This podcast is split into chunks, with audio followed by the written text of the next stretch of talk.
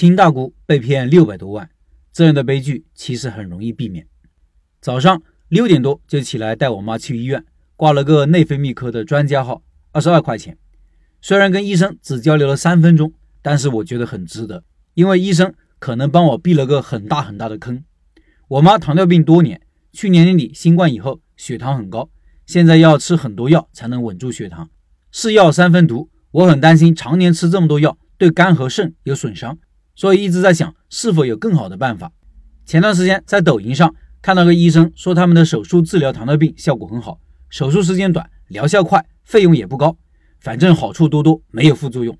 我看了一段时间以后，不知道该不该信，这已经超出我的认知范围了。所以这段时间我跑了三家医院，就问医生一个事情：糖尿病做手术靠不靠谱？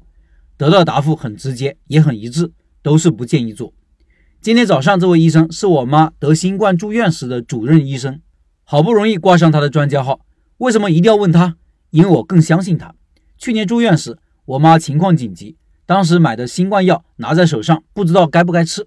问了一圈，大多医生怕担责都不敢说，只有他斩钉截铁地跟我们说可以吃，而且他会配合用药，并且会监测肝肾功能。这种有担当的医生少有。就这一件事情，让我对他很是尊重。他告诉我们结论：绝大多数糖尿病人都不建议做手术，也不适合做手术。即使做了，也根治不了，副作用还可能很大，让我妈不用考虑。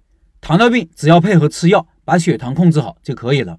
我把抖音里的视频给他看，他说：“现在有些人穿上白大褂就是医生了，不可信。”每当遇到比较大的决策，我都会去请教相关领域的专业人士。虽然“专家”这一个词这两年名声不太好，但是我们依然要尊重知识、经验和专业的力量。像这位主任，医学院读到博士，留美学习，从医二十多年，天天研究这个病，每天在一线和各种病人打交道。对于糖尿病的各个方面，一定是了如指掌，对事情的判断也一定比我们普通人专业和准确。重大事情前请教专业人士，这个习惯大家一定要养成。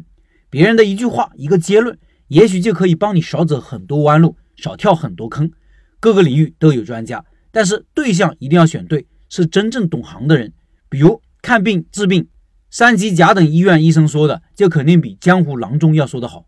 想起我大姑被骗六百多万的故事，她早年在上海打拼，靠着自己的勤劳，在房子便宜的时候买了一套房子，买的时候就几十万，后来涨到了六百多万。她一个人在上海无依无靠，年纪也大了。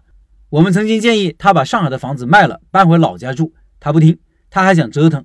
后来被骗子盯上了，让他买公司原始股，他信以为真，拿着房子抵押贷款，贷了将近五百万出来，买了两家公司的原始股。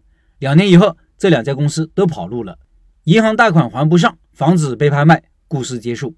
如果他做这种重大决策前请教一下真正的投资专业人士，也不至于上这样的当。